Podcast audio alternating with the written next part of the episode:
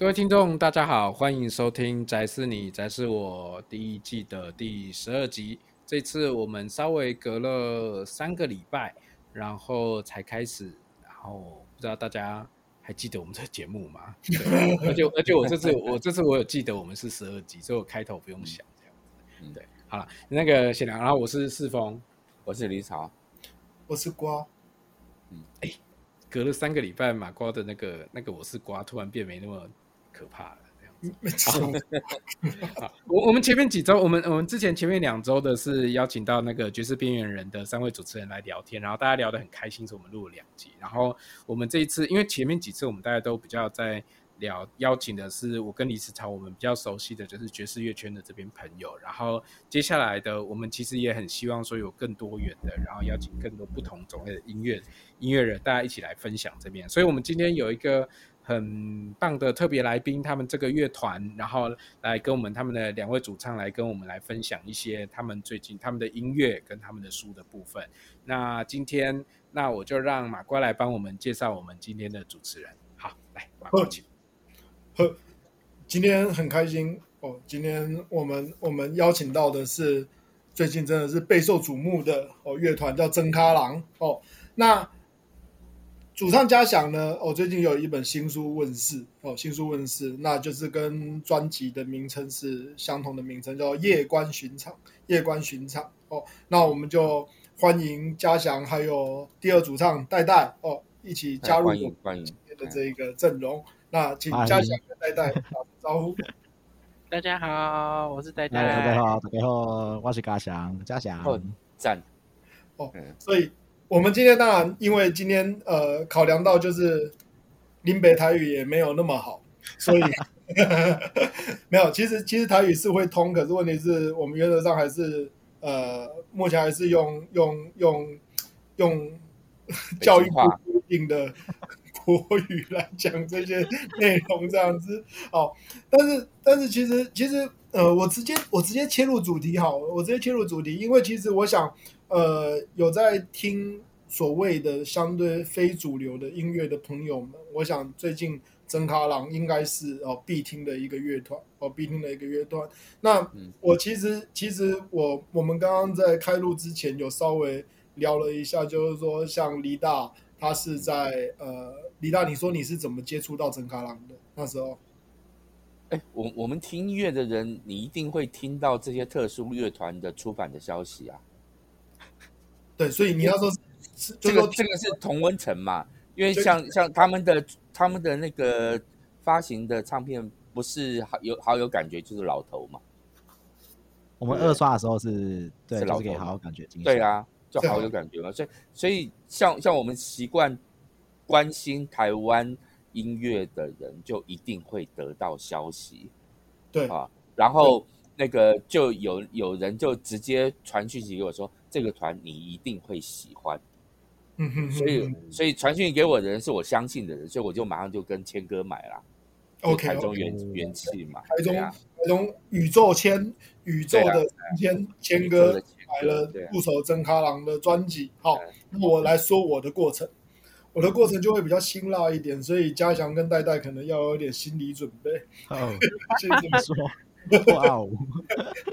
因为因为我我我的我就是长期以来，其实因为因为一直有在写这个关于国内的一些非主流音乐的一些文字，那所以其实我接收到的资讯量的讯息是。呃，应该会比一般人要再大一些，要再大一些哦。然后，因为脸书的同温层的朋友，就像李大所说的一样，就是大家都会推荐一些音乐人这样子。但是我的习惯是这样子，我一开始我都不会去去查你们是谁，都不会去查，我都是直接把，例如说真咖郎，好哦，例如说 Cold Dew，好，那我可能就是都先把它 memo 起来，memo 起来，因为那个表格的量实在是太大了，就是说国内这几年。说实在的，真的算是乐团兴起的时代，所以我都是把它给 memo 起来，然后 memo 起来了以后呢，等到我心血来潮，我想要听的时候，我才开始逐一的去一个一个去点来听，看有哪一些是我觉得 OK 的，对，所以那个时候，然后 OK 了以后，我就会写一些介绍文字哦，放在自己的脸书页面，或者是说呃 stream Voice 上面，或者是说呃那个台湾音乐书写团队的脸书粉丝页上面。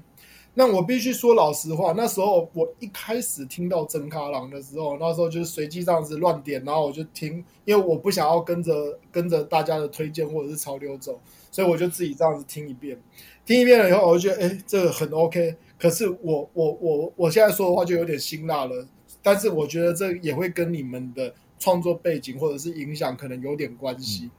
我那时候听的时候，我那时候第一个想法是，哎，这个是。台语版的声响乐队，哇！我那时候刚好生产呢。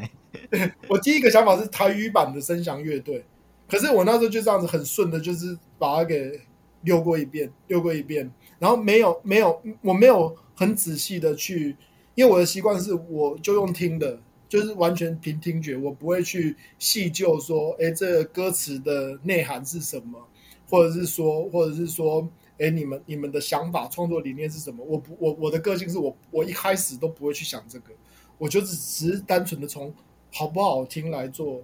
做切入，来做切入。那时候第一印象是这是台语版的声响乐队，但是这个团可以收，可以收，所以呢，我就那时候是你们应该是用 Google 表单吧，反正我我印象中我是我是用 Google，刷的时候，对，一刷的时候，那时候就直接去定了。去定了，然后收到专辑了以后呢，我习惯就是说，专辑内页跟专辑 CD 我就是会拿出来，包括专辑内页就是仔细的读一遍，然后这样子边聆听，这样才发现哦，我的妈，这不得了！这张专辑基本上就是，呃，我讲话很白哦，所以你们要心理准备，就是我觉得这是一张神经病、神经病团队做出来的神经病专辑，为什么？这么？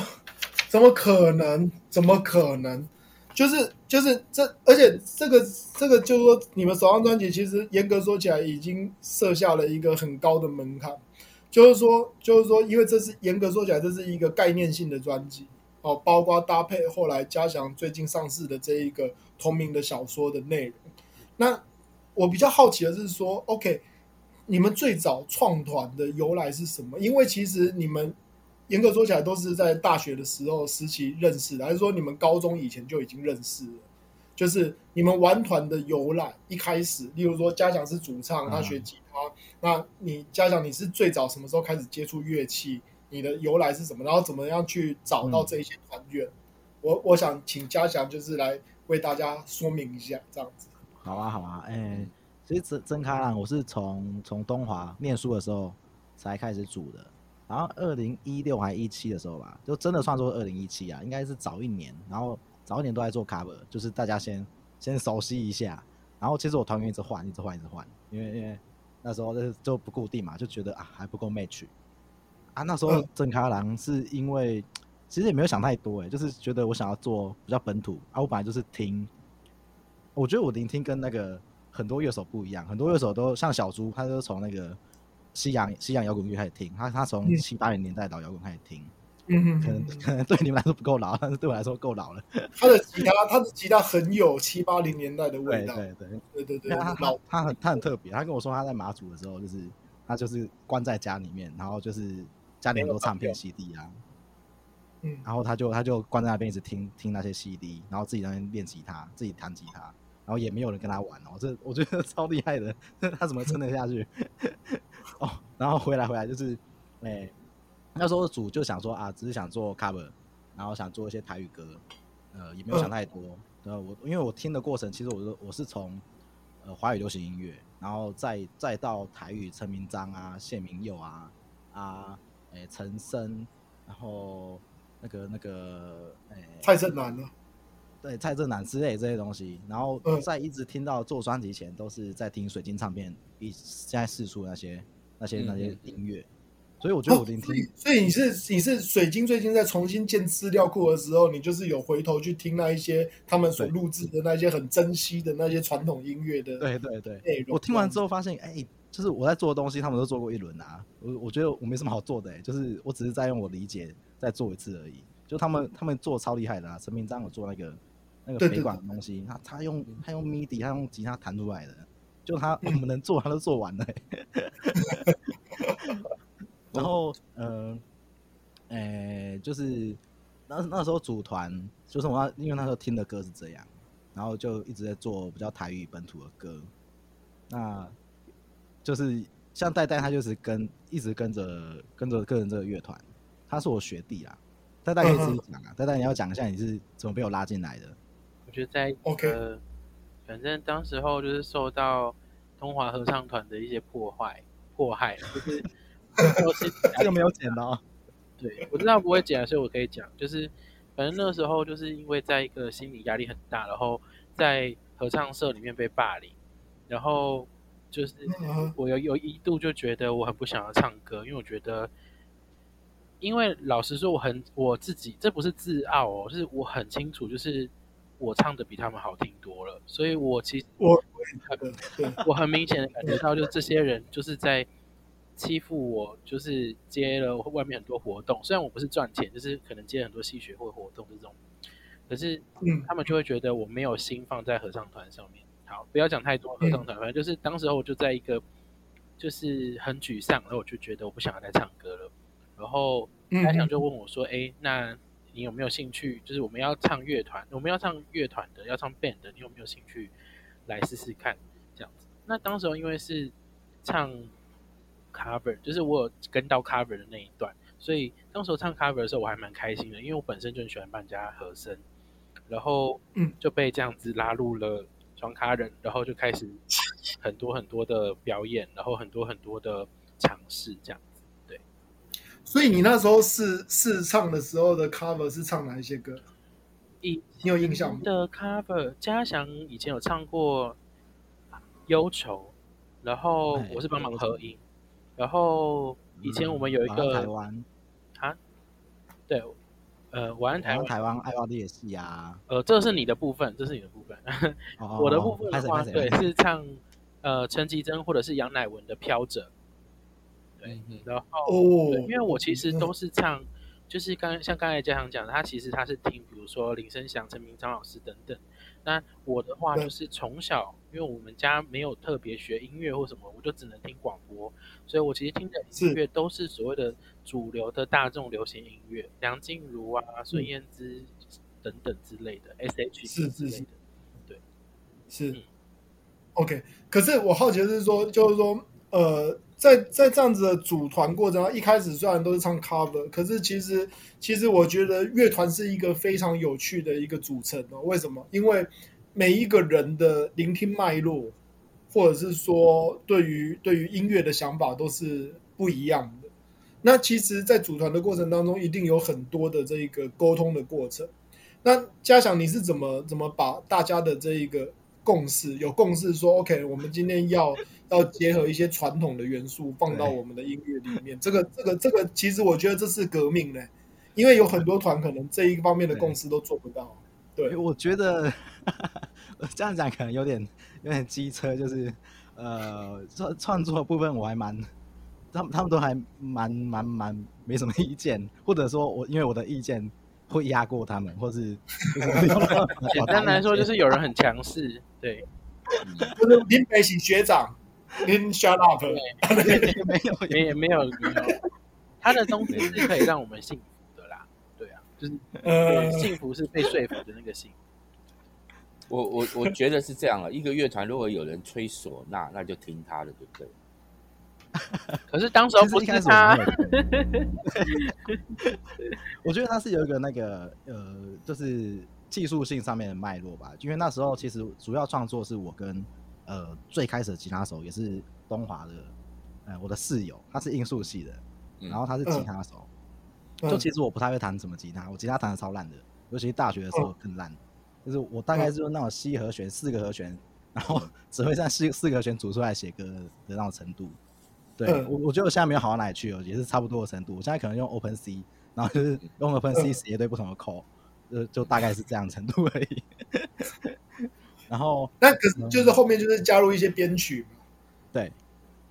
编曲就是找其他人，大家大家大家一起磨合，大家一起磨出来的，对对，大家一起磨出来这样子。那我觉得，嗯、呃，可能可能可能那时候，比如说我跟呃，我跟那时候第一任吉他手叫郑峰，就跟郑峰，他可能会比较呃 push 我主要的想法，呃，就是我们两个在在做创作的这个方式而已。嗯哼哼，一方面是我我比较懂器材，就是那时候我在呃东华艺术中心，我那时候还是学学音响灯光音响技术，然后后来是就是就是呃基本上就是那边的组长就对了，就是我会帮他们买器材啊，然后帮他们配那些音响啊麦克风，然后有时候会去做来学校乐团或是 big band，就是我那时候是跟着那个魏广浩老师，嗯，他们他们在做、oh, okay. 他们做很多爵士乐，是。对，然后他邀请很多国外的那个表演者过来。那其实我我我大部分那时候听不懂啊，我那时候根本没有在听爵士乐，我都在听台湾的音乐。但是就、嗯、就听久了之后，就发现，哎，这爵士乐这东西蛮也蛮好玩的。但是我都不知道他们是谁哦，就像后来才知道什么路易斯·阿姆斯壮啊，然后什么呃，Eric 啊，就是吹小号那个。Eric Dolphy，Eric Dolphy。那时候来的时候我都不知道他是谁，只觉得哇靠，这个 Eric 这个这个鬼家伙，他没有收音，然后就就就一把。一个一个一个一个小号，然后就吹到整个整个演艺厅都是都听得到，真夸张。那时候是被吓到，就是哇，有办法把乐器玩成这样的程度。然后我就在想，就是呃，应该是真的算作是二零一七年的时候，就是因为二零一六年那个 Bob Dylan 拿到诺贝尔文学奖，然后我本来就是写文学的人，我就觉得啊，我我本来是想要写文学当做主业主力的，但是 Bob Dylan 那次之后，我就觉得应该。应该可以有不同的呃方式去表达这件事情，而且我我我就喜欢，我喜欢玩音乐，然后虽然玩的不好，嗯、但但我就觉得他可我们说明可以做一个结合的尝试，对，那就是从从这样的脉络过来，所以他那时候这个野心啊，我一说这野心超大的，我一说，因为其实其实其实如果说是你是一开始是。纯文学性的角度去出发，就是说你是想要写东西，想要想要以文字为主，然后后来就是结合了音乐。我我比较好奇的是说，例如说你在你在念书的学生时间，你怎么？哦，这这其实也可以提供给一般玩团的年轻人参考。嘉祥，你怎么分配时间的？你还要在艺术中心工作，然后还要上课，还要修学分，还要玩团，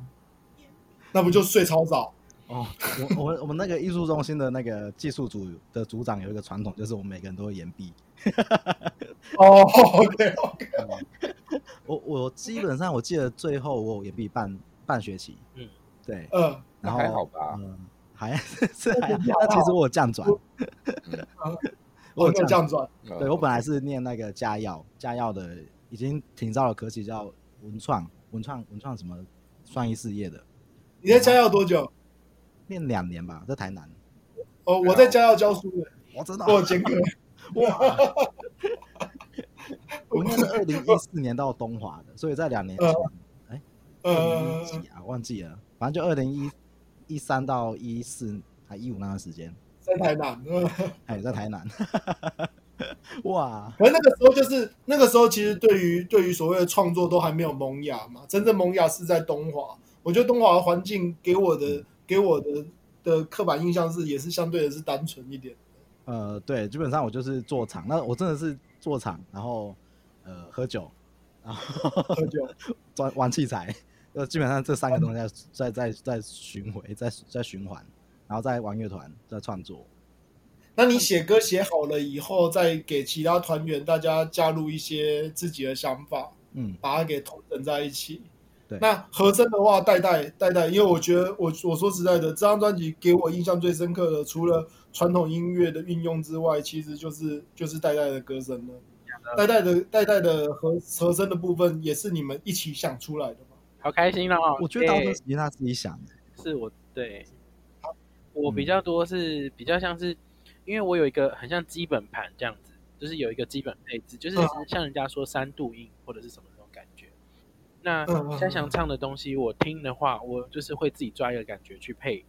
去配和声，然后这是最基础的。像今天早上我们才在回味，就是一开始我们在大学时最后一次表演的那个那个场子，然后我才发现，我那时候和声扯就是几乎没有和声，然后是反而在越来后面在录音或者是在做工作带的时候，嘉祥就。嘉祥还有我们吉他手小竹就建议我说：“你能唱多唱，尽量唱。”就是因为，呃，我当然呃不知道他们想法，可能是觉得是说怕没有那么多素材去调配，或者是说就是这个音乐很空之类的，然后所以那个时候我就有多唱一点，然后其实嗯。怎么讲？我还是其实，如果是我自己看这一张专辑的话，我是觉得我还有一些东西还可以再做的更好，这样子。那可能和声的部分，我其实并没有特别去学，就其实只是高中的时候参加过合唱团，跟因为我是屏东人，然后在屏东高中会有很多原住民朋友。那如果要跟他们唱歌，你就势必要有一些优势。那我的优势就是因为我比较假音比较高，所以我就帮忙去唱女生 key 的和声，这样子，对。嗯嗯，那那其实其实你们你们在你们在我那时候在在写你们的介绍的时候，其实有发现就是你们那时候有办过类似比较实验性质的演出吗？哦，在那个易碎节的时候，对对对，易碎节的时候，那时候那个那个怎么会想想要做做那样子的的演出的方式？就是说那个时候专辑还没出嘛，对对，可是歌都差不多写好。嗯，对我觉得都是很雏形的东西。就那那时候是我大概 过得比较惨的一段时间。我那时候刚毕业，哦、然后当当了替代役，嗯、然后、嗯、呃那一阵子就是我先去退退伍后，我做了两个月的灯光音响。就我本来在做，在大学的时候都在做灯光音响嘛。然后我就想说，毕、啊、业之后就就去做灯光音响，就应该应该很顺。就是进去之后发现，哇靠，这是就是。活动一多的时候就，就就自己跟工人没什么两样，上器材下器材，整天都在搬这些东西，然后我就觉得哦，不行，不能这样，然后我就做了两个月，然后就跟就跟我老板说，那时候在在节乐，也是做爵士乐为主的，就节节节乐影响，然后我跟那时候跟老板福哥说，呃，就是我想去比赛，我 那时候然后在乐团还是没有解散，就是大家我还是把它拉在一起，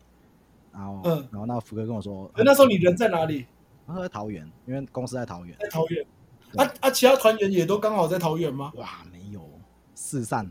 而且散散的非常的均匀，彻底，就是那时候大家都毕业了，对，然后都当完兵，然后然后就四战，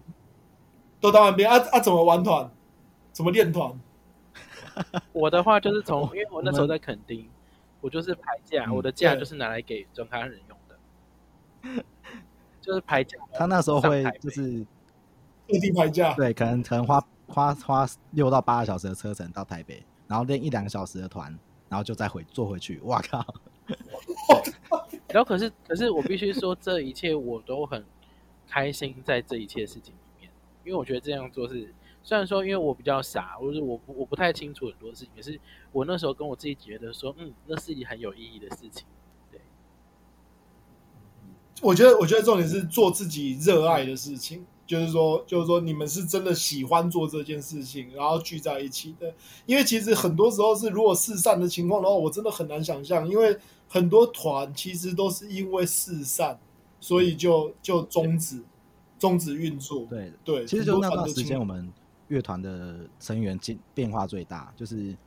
呃，我我跟我主要刚才说正风第一个吉他手，就是那时候他就说对对对啊，不行啊，他他已经毕业了，他要自己养活自己啊。我们那时候做乐团，我是完全没有什么收益的，几乎几乎是没有，他倒贴那种状况，所以他他真的是他为了生活真的也是没办法啦，就是他最后去做他他还要维生的工作，然后是。呃，就正风离开了一阵子之后。然后我后来才是再拉小猪进来，然后刚才说到易水节那个，就是我印象中应该是最后一次演出，就是刚才说正风最后一场最后一场演出。哦，正风的最后一场演出，因为那时候我就想说，呃，就是已经我们都毕业了，那如果如果就是如果这个乐团不去运作，没有去有表演，你要有一个休止，就是。对对对对，那我就想说，可是为什么会想要报名易碎节？因为我他是邀约。我还是用报，我们自己报的，因为我想不到想不到什么方式可以就是让我最省钱，然后又能又能尽量表达我想要做的概念。对，因为我那时候其实已经有 Okay. 有一些文本了。我大学的时候其实一直都在写东西，但那是就一直写，对，一直写。嗯、其实我写作从高中开始写啦，我高中的时候已经、uh huh. 已经有拿到一个呃文学奖，对，然后大学的时候其实还是一直在投稿写写写写副刊啊。然后、呃、一些一些小型的文学奖，其实因为因为这些奖项，我才有办法转到东华去，对，帮我成绩超烂的。嗯、然后呃，反正就是因为易碎节那个关系，他就可以免免产租。然后器材我那时候好像找找野果的童老板吧，他他救我一命。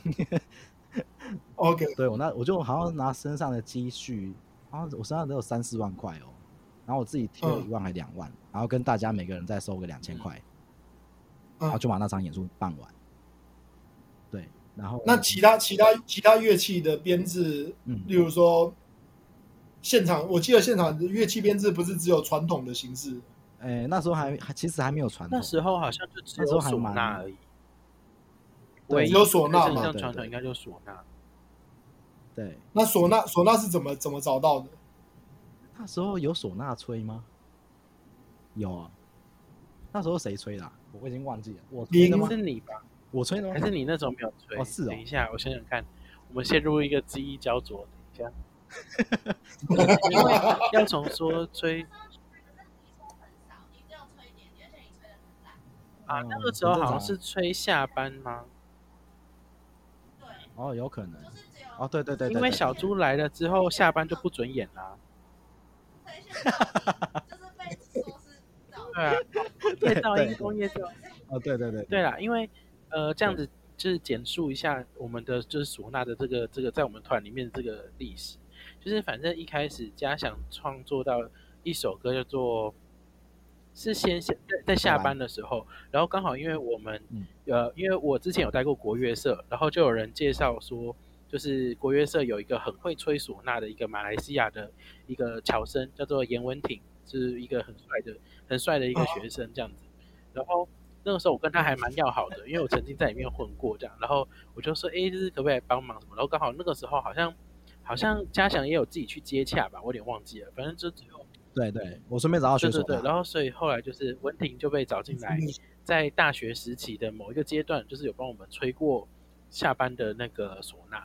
然后，对，然后后后来文婷就毕业了，然后就嘉祥他就自己一个人要独揽这个大局，然后所以他就从一个就是初学者，然后慢慢去学，因为文婷是从小学，然后他就是学到学到大这样子，然后他可能到现在还在马来西亚有从事一些就是有关于国乐的的吹唢呐这边的一些专业的表演这样子，然后反正嘉祥就是承接了这个技能之后。他就是要负责做这件事情，所以到了水窗口的时候，就是那个天桥的时候，都还是他来吹。只不过呢，因为就是到了就是小猪吉他手，现在就是现在小小猪吉他手上来之后，他就觉得这首歌就是很差，然后所以这首歌基本上就不演了。对，然后所以嘉祥就把他这个吹唢呐这个功力呢，就移转到其他的歌曲上面了。对，差不多是这样子。还好移转，因为我看我看你们录音的时候，几乎像不管是唢呐，或者是梆子，或者是大锣、小抄、大抄，都是同一个人处理的。哦，其实没有啦，唢呐唢呐有找那个就是南北轩的师兄，那个陈红林陈红，他也是哎对林陈红林陈红乐手，对对对对。哦，OK OK OK。呃，其实其实那个什么那个拜头山那首歌，就全部都是他们负责，他他跟艺硕把那些东西弄掉。对然后其他的歌曲是我跟小猪把它、oh. 把它做掉的。我我可能是我比较负责打小抄啦，然后小猪就是用那个，其实他是用比较 percussion 的逻辑去做这件事情。就我们学了一套那个北管的打法然后就用这个一套北管打法，然后再加一些西方的对，对，对 percussion 的逻辑，然后去把它。哎，那你们那时候怎么怎么怎么开始去接触北管的？去哪里学、学北管的的音乐？哦，就是诶。我离开音响公司之后，然后呃，后来有到淡水去做基金会，就做行政，哦、所以那那时候才碰到行政要到底要怎么做，就艺术行政这件事情是什么样子。那、那时候就刚好那个，因为基金会旁边就是那个淡水社区大学，啊，社区大学他们就有那个南北宣，就是宣社，北管宣社来教课，就是来上课。然后我就我就本来就很有兴趣啊，就是。我因为我我在听声响的时候，我就知道啊，这个东西，这个唢呐，他们的锣鼓，跟我在国乐社听到的那个唢呐跟那个锣鼓，它是不一样的东西。因为我大学的时候，其实我就我就很有兴趣这些东西，我就开始呃初步的接触，就花莲那些花莲社这些宣社，我就知道他们逻辑是完全不一样的。但是我我没有学过，然后我也不知道怎么去学。那到淡水那时候，我才真的第一次开始去学板疗，开始看公测破，然后开始用吹嘎，开始学第一首风路松。对，那时候才开始真的开始知道这个逻辑大概是怎么样子。但但到现在为止，我还是停在丰丰禄松。学学学学的人，大部分的年纪年龄层大概是是多大？因为你们算年轻的吧？呃，如果是社大的话，我们算年轻的。但如果是整个宣社来看的话，其实年纪差不多诶，就是因为他们呃淡水南北宣他们就是那个北医大，他们那边传统音乐音乐系，一群毕业的硕博士生在那边。所以要带很多年轻人进来，而且还有更多是淡水本身的年轻人，或者是对南北宣社他们会把在地的年轻人拉进去，我觉得这很厉害。哎、欸，所以所以其实其实社区大学对于这种传统音乐的推广，这是很重要的。我其实我觉得社大还好，是他们本身宣社的那种凝聚凝聚力魅力，不太是凝聚力。对对对，宣社啊，那社大其实拉的人数相对来说比较少，是他们宣社自己。自己独立招生能力比较强。OK OK OK OK OK，所以那时候，那你怎么认识？例如说，制作人那时候怎么会想到要找小个，还有易硕，还有加木朗？加木朗我又不知道是谁。对，对他怎么会想到要找这些人来加入？一开始，因为我那时候在做完这张专，这做这张专辑的时候，我已经开始在就有意识要把自己做成是一个呃，有有有一个组织。然后有一个年度规划，有一个演艺团体形式的，我不认为是哦。做完行政以后，做完行政以后，对，我就学完那一套，就是怎么跑公文啊，怎么送计划书啊，怎么核销啊，我都会了之后，对我就发现，呃，其实我到现在我不觉得装咖人是一个乐团，我觉得我把它定义成是演艺团、艺文团体、艺文团体一个 project，艺文团体、艺文团体，没错，呃，嗯，所以，所以，呃，那那时候就觉得说。呃，我就我就申请了不同不好几个不同的项目，不只是乐团，我还有做 p a c k a g e p a c k a g e 就同样在申请文化部的补助。然后呃 p a c k a g e 我们就其中有一期是做那个台语，做台语相关的，因为拿到的是语言政策的补助。嗯，然后我那时候大学的时候就就知道那个小哥这个人，嗯，就上声献艺。那时候听到上声献艺，觉得哇，这个东西太酷了吧！他们也用一些北管，然后一些。呃，锣鼓点一些哦，所以你是大学的时候接触三生献艺？对，我大学的时候是碰到的，也不是碰到啊，就是听到。哦、对，天哪，我到底多老了？OK，突然间说不出话来。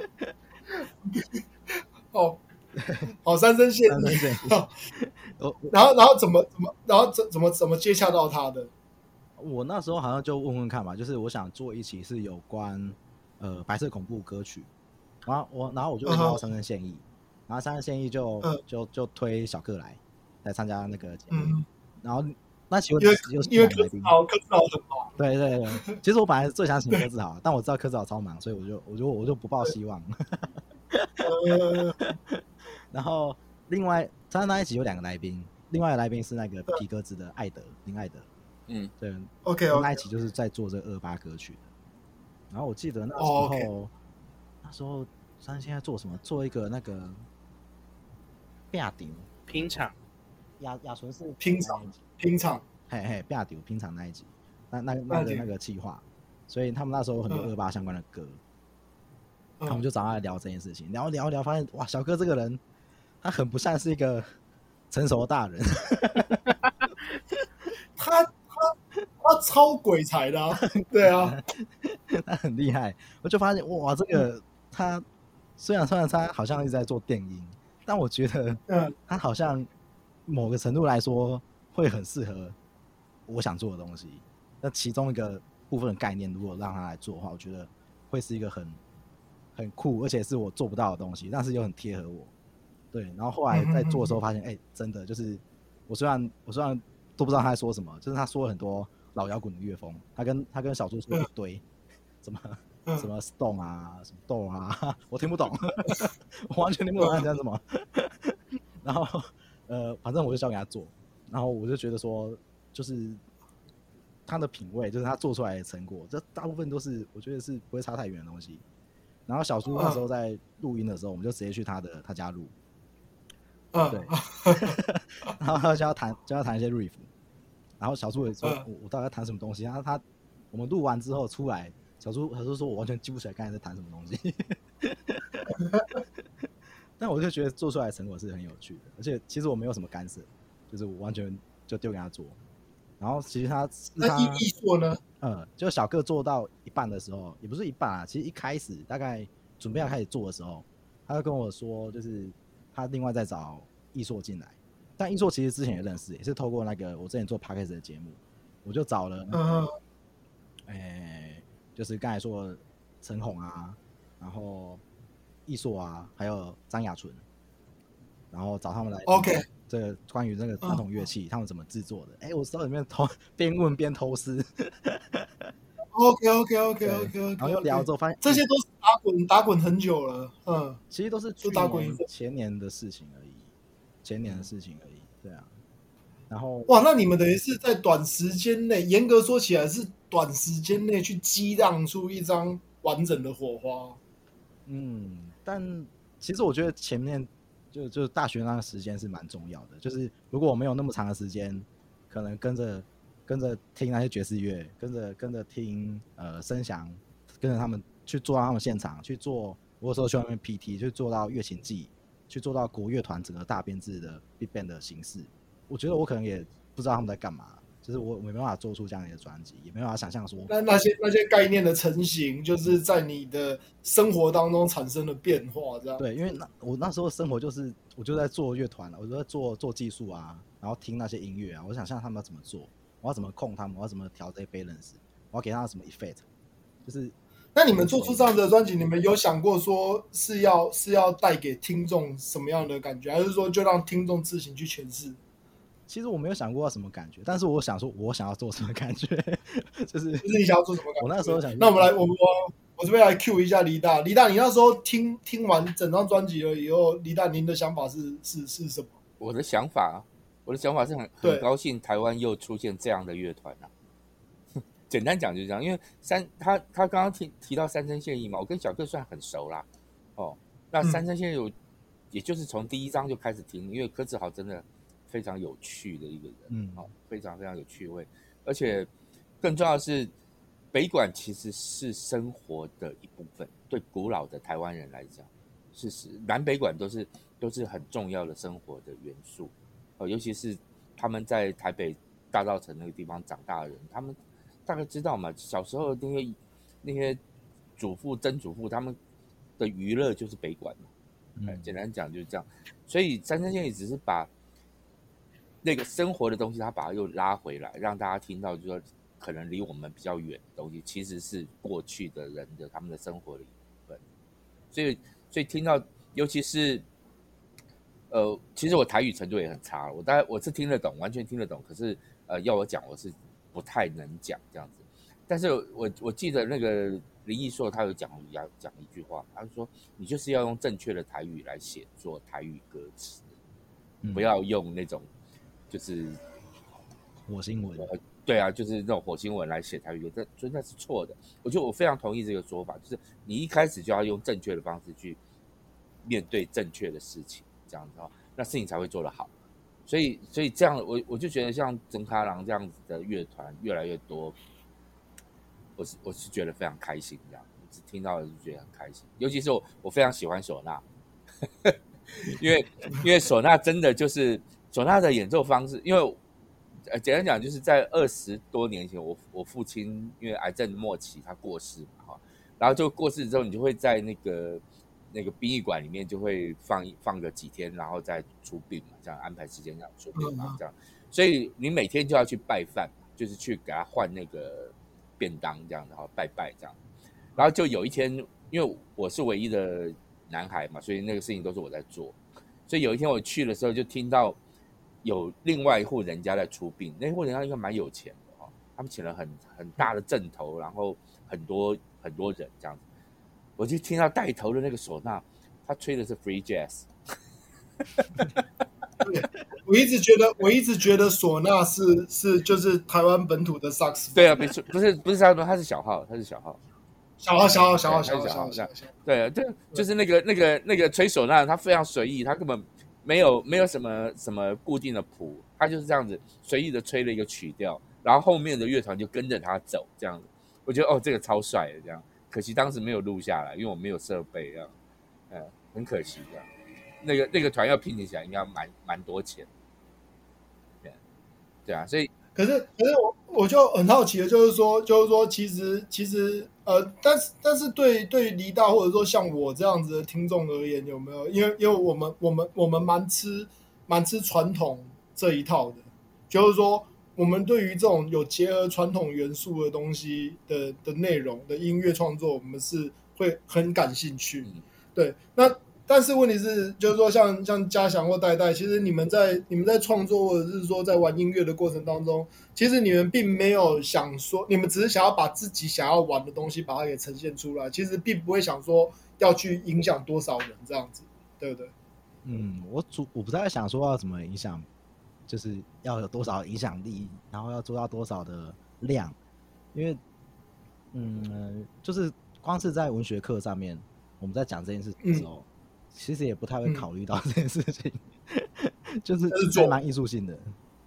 对，就是做，对，就就是去做的。但是他就是，其实我觉得，我觉得这件事情很重要。嗯、为什么？因为，因为我觉得，我觉得，呃，就是你刚刚提到艺术性这件事情，我觉得，我觉得，我觉得台湾的音乐创作很多都是太目的性，嗯，很多都是太目的性的。哦。所以，所以才会导致一个蛮有趣的现象，就是说，其实，其实，当然，当然，这个这一个一个前提是说，当然，我们现在都有很多的补助案可以去申请，但是问题是，音乐人要靠什么为生这一件事情，我一直觉得很重要，很重要。因为像国外的一些一些比较有历史的一些经典的乐团的话，其实大概平均发片的速度大概都是两三年、三四年才发一张，可是我们台湾不是，我们台湾是半年、一年就一张，半年、一年就一张。毛起来的去，我觉得有点是在耗损自己的能量，就是为了为了做音乐而做音乐。嗯，跟着这件事情，我觉得这个是是是是很可怕的。其实，所以做出来的东西导致到最后的一个结果，就是其实大概听起来都大同小异。所以，所以如果不知道你们的这一个创作过程跟历程的话，其实。对我而言，就是我就会心心里想说，你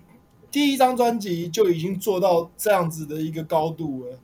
那你们你们现在团员之间有在想下一张专辑的走向吗？呃，其实我觉得我们现在没有做得很好，就刚才说那个传统部分啊，我们真的是现在学超级浅的，我现在还在风路松，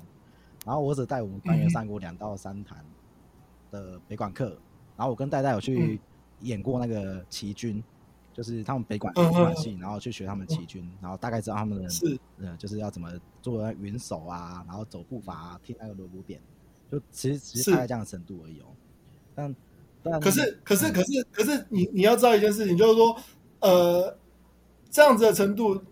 你们是要再把自己的创作再把它推到更传统吗？也不是嘛。哎，对啊，我方向应该跟百合花不会是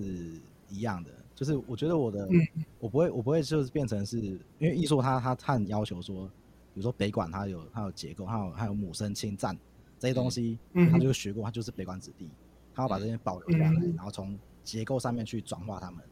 所以他保留了北管的传统的结构。嗯、但我觉得我的方式不会是这样，因为我觉得我还是一个蛮人文科系的思考，就是我一定要有文本，嗯、我一定要知道我这首歌它要讲什么东西。然后这些东西是有一个文本的世界、嗯、世界观在后面的，然后他们表达出一种文学性的思考，这这对我来说是比较有趣的。那这也要时间啊。对，所以下一张专辑，呃，其实其实小小猪，我跟小猪如果真的是单纯写歌，不要管他什么什么后面的思考的话，文本文本的话，不要理他。其实我我、嗯、呃前阵子确诊的时候，我就写了三、嗯、三首 demo 出来。然后小叔就编一下，哎、uh 就出来了，就 就就很快，uh. 就其实不到不到不到一个月，我们就可以写完三首歌。可是我就觉得这样不太.不太对，我就觉得少一点什么东西。Uh. 他们他们也是另另外一种另外一种另外一种想法是说，就是说趁现在火正旺的时候，呃，也有人那个像像刚才说的贾母郎啊，刚才忘记叫他，那贾木郎，贾木郎，他是那个花生客厅，花莲那个他跟王继商，对，王继商老师是一起的，他们他们算是有点呃师师徒吗？我不太知道，他们他们关系有点有点，反正亲密，他们就是同事，因为像兄弟，嗯哼哼，对，所以他们他们其实都是东部很重要的人才，音乐的音乐人也好啊，对，他们在培育这些人。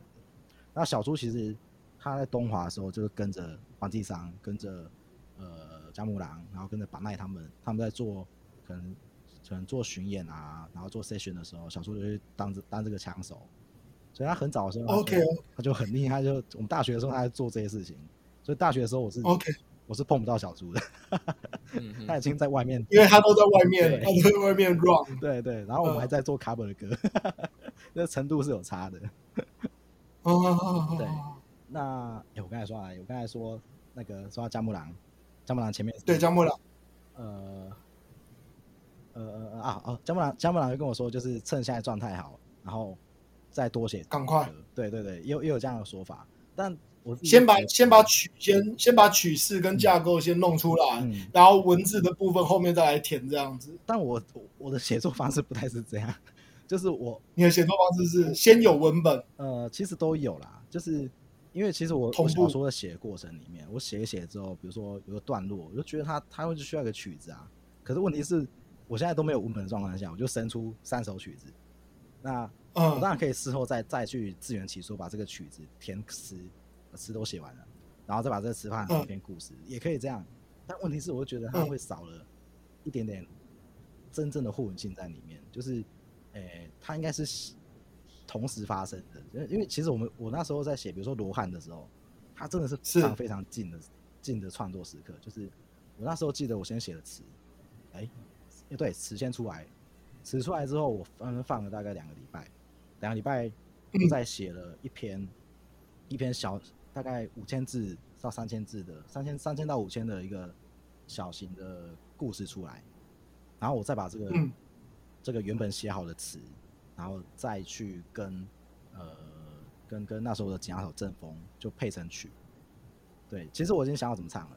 所以所以那时候只是先就是套进去。所以就在哼用哼的方式，然后用弹的方式，先把基本的基本的的旋律把它给写出来，这样。对对，所以所以我觉得，如果说我我只是单纯曲先出来，或是我歌词整首歌先做好了，好像跟我之前的方式还是有点不一样的。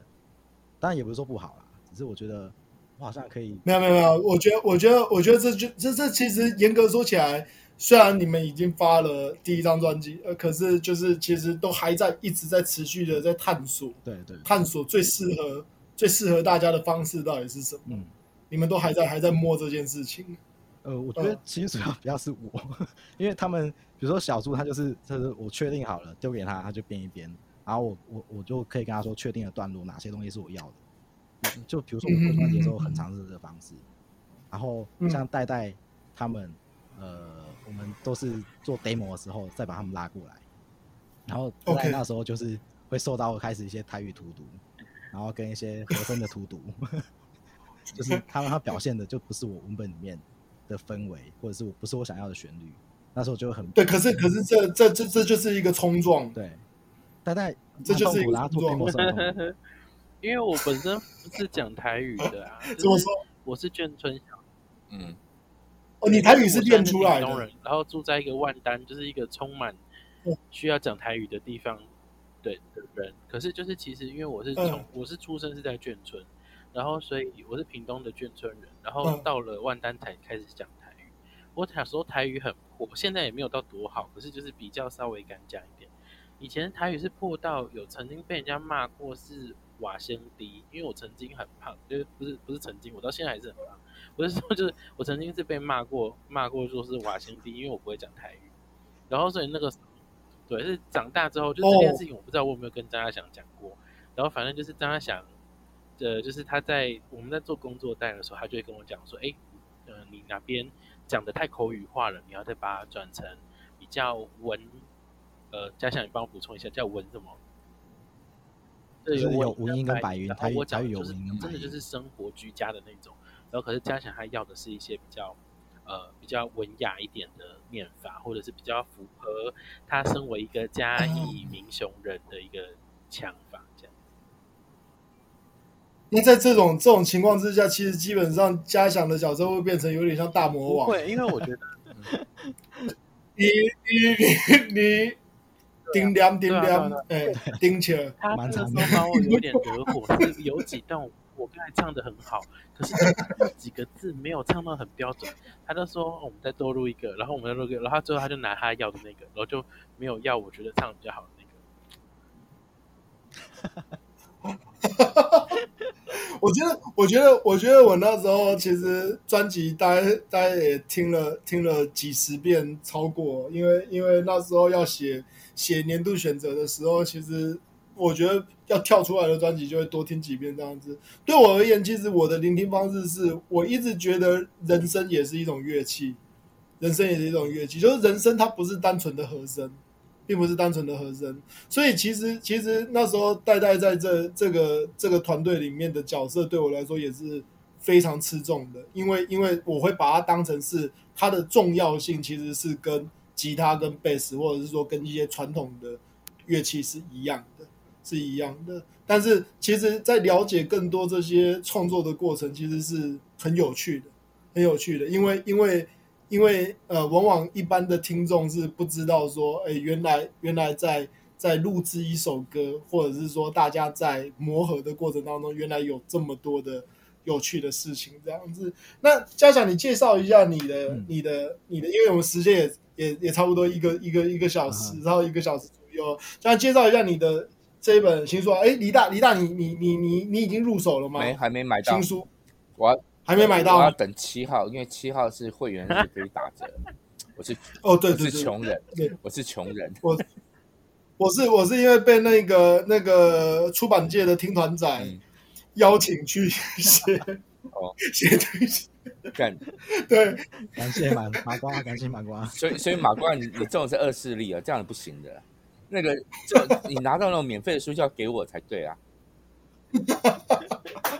我我我这个书，我那时候收到的时候，现在，但是我那时候其实在，在在试读的时候，我就很惊讶，因为其实，呃，就我先讲我自己的想法好了。我在试读的时候，我就觉得，天哪，这个很很很很精彩的故事内容。嗯，其实其实这个故事内容是是会让你一直一口气会想要把它给读完的。会把它给想要把它给读完的。那嘉奖，你介绍一下你这一本新书吧。就是说，就是说，你那时候是从什么时候开始写作这一本书的？嗯、高中的时候吗？还是说是大学的时候？哎，这本书的内容开始写应该是也是二零一七的时候，就那时候开始写。其实那时候还没想好写什么，这真的是尝试，跟写歌一样都要尝试。我还我还尝试可能文体，嗯、可能内容。可能是本土性跟我自己以前学的华文教育它的冲突的东西，对，呃，比如说，比如说我书里面有一些很有些文言类文言的这种文体，然后它里面有有我其实混了一些客语，混了一些台语在里面，因为那时候我就在实验，我在想说，呃，我自己一个小时候讲台语的人，然后一直一直听声响乐队，然后那么喜欢客语，但我在写东西的时候。很常是用是用一个华语逻辑在写，然后我那时候想说，哦对，我我我不想要这样，我不想要一直一直用一个好像很分离的方式在做创作，然后我就开始想，呃，这就是真的让我印象深刻，就记忆点很深的东西会是什么东西？不管是文体上面，不管是我记忆上面，我都在想这件事情。所以那时候开始第一个想到就是小时候发生什么事情，小时候就看到什么事情，然后就开始从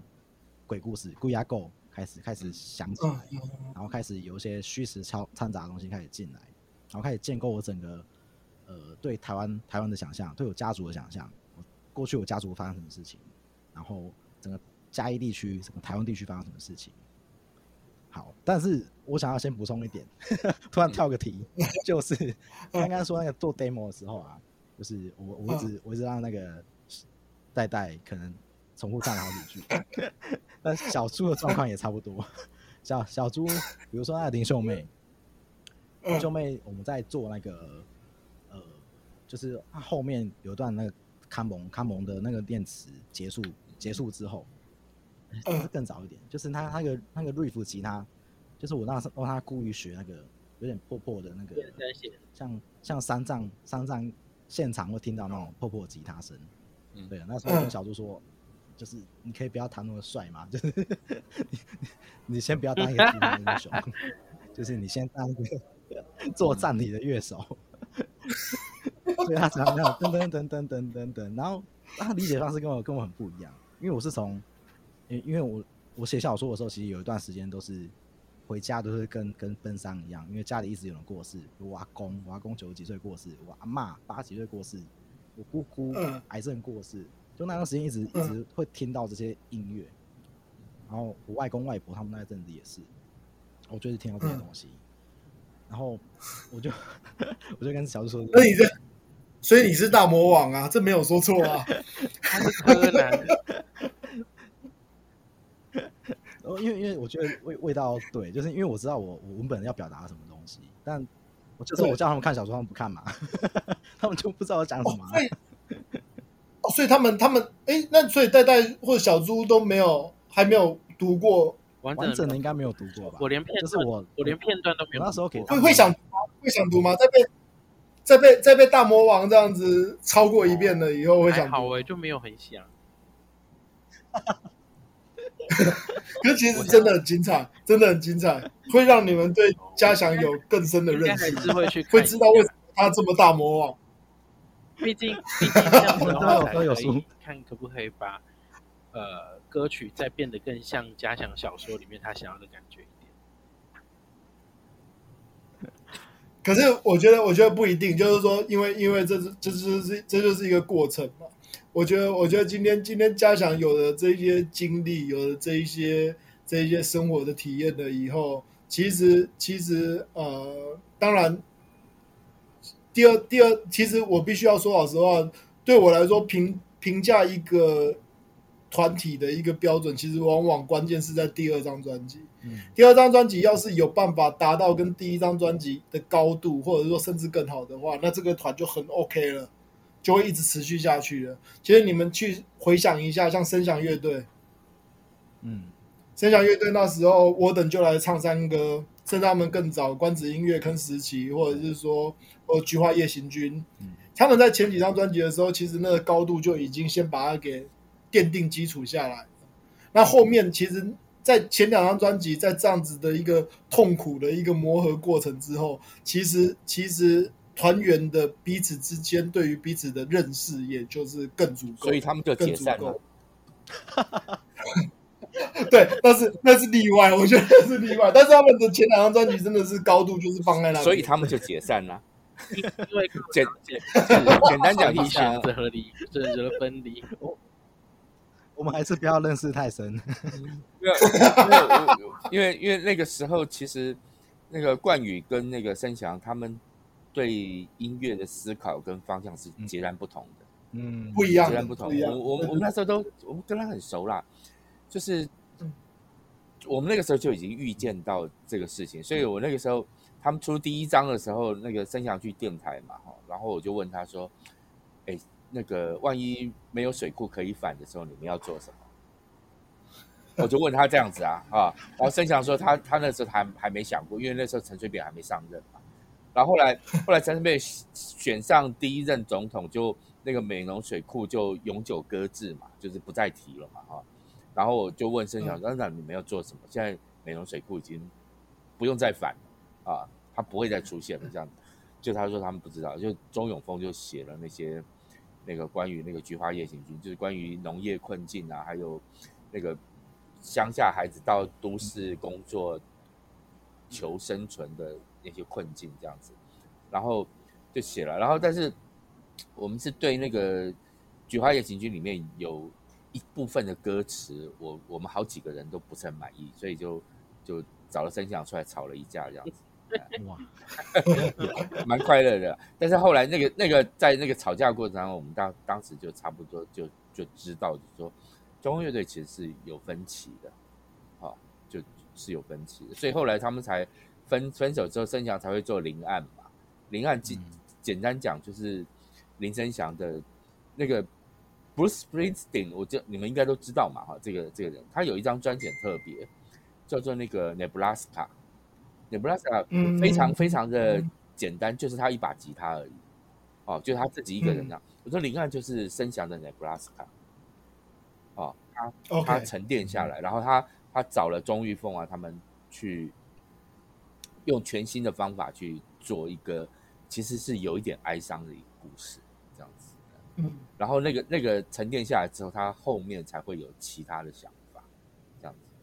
嗯。可是我我我其实对于对于对于也是听交光长大的人而言，其实我会觉得那是一种遗憾。当然，那就是变成说一个成为一个经典传奇放在那边这样子。我的我的理想是觉得说，呃，一个好的乐团如果可以长治久安，就是永续经营下去的话，其实这是不会，这是最没最美好的状态，没什么好遗憾的。冠宇离开之后，所以才有以利高露啊，